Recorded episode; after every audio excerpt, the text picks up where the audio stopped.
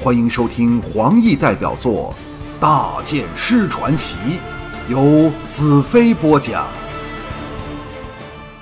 女子眼中射出恐惧的神色，先是想起黑叉人的凶狠残暴，但在我坚定的眼光下，犹豫了半晌后，肯定的点点头。我道：“我想到大公堂下层的地窖，你有没有办法？”女子骇然道：“大公堂每一个入口都有守卫，没有直木神将的准许，谁都进不去。而地窖更是难以下去。”我大感头痛。若要找第二条密道的入口，时间上已不能容许。我把心一横，心中暗想：不如仗剑杀进去。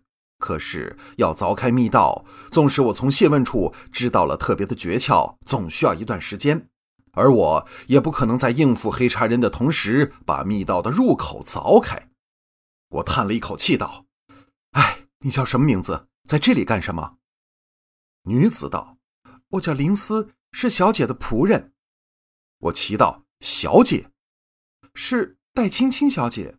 自望海城陷落之后，我就被挑出来做她的奴仆。幸好是她，我才没有被黑茶鬼奸污。但我很多姐妹就没有这么幸运了。”原来是七大神将之一的黑珍珠戴青青，难怪可以保住他的贞操。林思忽地露出兴奋的神色，道：“或者我有办法可以把你弄进去。”当下便想出门而去。防人之心不可无，我一把拉住他，道：“先告诉我是什么方法，要多长时间？”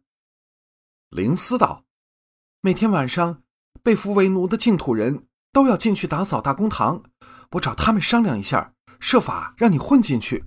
我得赶快了，否则迟了就错过机会。你放心留在这里。小姐到了城外观察我们净土军的情况。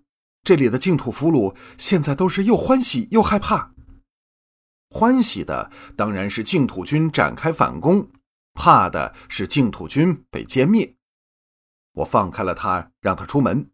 心想，如果他出卖我，引黑叉人来，我也不会有什么损失，最多多杀几个人吧。想到这里，我坐在大门旁一张贴墙的大椅里，闭目养神，耐心静候。无聊的数起自己的呼吸，暗想：如果五百息后林思仍未回来，我便杀进大公堂内，硬闯入密道，再凭自己的体力和速度，以及对密道的认识。前往装有绞盘的城楼，破坏水闸，能顶住黑茶人多久便多久，以命搏命。当我数到第三百息时，脚步声传来，呀的一声，门推了开。我暗忖，林思办事的确有点效率。睁开眼来，正要唤他，一看之下，几乎吓得跳了起来。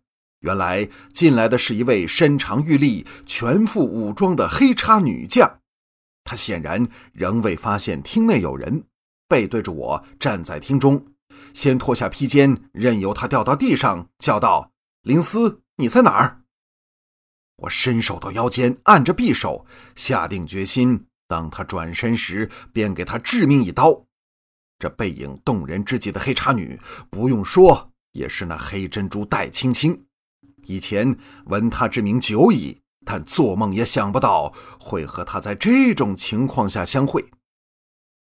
戴青青出奇的没有转过身来，双手在胸前动作着，不一会儿解开上身护甲，露出赤裸的背部，黑的发亮的光滑皮肤没有多余半点脂肪，兼之她肩膊宽阔，腰却纤细之极，线条之诱人，绝对不输于彩柔和妮雅等绝世美女。这时，连我也有点怀疑自己的飞刀是否能够狠心出手。事情至此还没有完结，戴青青继续脱掉缠在下身的战袍，里面竟什么都没有。坚挺的臀部，修长结实的美腿，一时间我差点忘了自己来这里是干什么。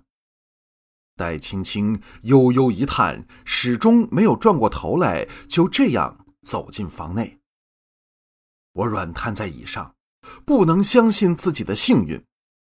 这时，厅外的走廊再次响起脚步声，我赶忙跳了起来，轻轻拉开门，闪了出去，也不理外面来的是否是黑叉人。匆匆而来的林斯见我闯出来，虽然四周无人，仍吓得俏脸发白，待要说话。我做了一个不要出声的手势，凑到他耳边道：“不要问，快带我去。”林思嘴唇发颤，托起我的手，往长廊另一端发足走去。快到了长廊尽头，密集的脚步声在登楼的石阶下响起。林思想也不想，拉开左边一道门，推我进去，又关上门，自己却留在门外。我进房后定睛一看，吓了一大跳。原来房里坐了十多个男人，幸好全是净土人，眼睛都瞪得大大的看着我。其中两人跳了起来。为我盖上和他们相同的黑袍，拉着我在他们中间坐下。这时门给推了开来，一名黑叉兵走了进来，众净土俘虏纷纷跪下。我给背后的人推了一把，无奈也只有跟着跪下。不过心中早咒遍了这黑叉鬼的十八代祖宗。黑茶鬼凶神恶煞的以不纯正的净土语喝道。今晚不用打扫神讲堂，所有男的净土奴都要关进监狱里，站起来！众人齐齐一震，想不到黑茶人有这样的临时举措。我心中长长一叹，知道因净土军的调动引起了黑茶人的警戒，怕城内的净土男奴里应外合造反，而我却是自投罗网。黑茶鬼大喝道。还不一个一个滚出去列队！我硬着头皮跟他们走，但却知道自己虽盖上了黑袍，但因里面穿了战甲，又背着魔女刃，外形肥肿不堪。只要不是瞎子，便可看出不妥来。何况我还有一张陌生的脸孔。门外另有四名黑叉兵，正轻松地以黑叉语谈笑着。从他们脸上一点都看不出净土军兵临城下的气氛。那带头的黑叉兵站在门旁，目不转睛地看着一个接一个走出去的净土人。其他净土人也为我感到惊惧不安，有两个竟吓得全身发抖。那黑叉兵忽然喝道：“净土猪真没用，又不是要生吃你们！”砰！一脚踢在其中一人的屁股上，那人立时向前扑跌，趴在地上。外面的黑叉兵轰然大笑，说不尽的鄙视和不屑。我趁机移出门外，趁那些黑叉兵注意力集中在从地上爬起来的净土人身上时，赶紧插入净土队伍的中间，让他们更容易掩护我。这时，咿呀一声。黑珍珠的那道门被推了开来，林思先走出来，接着是身长玉立的黑珍珠戴青青。我这时才看清她的容颜，禁不住泛起惊艳的感觉。难怪她被誉为黑叉鬼中的第一美女，嫩滑纤细的皮肤使你不但不感到黑皮肤难看，反而另有一种诱人的魅力。扎在头上的黑发闪闪发亮，细长的眼睛清澈而媚美，嘴唇也没有先前见到的黑叉女那么宽厚，五官配合的完美无瑕，身材更是不用说了，足有我的高度，挺直的近乎过度的腰肢，比尼亚等更修长的特级美腿，我想没有男人看到她会不心动。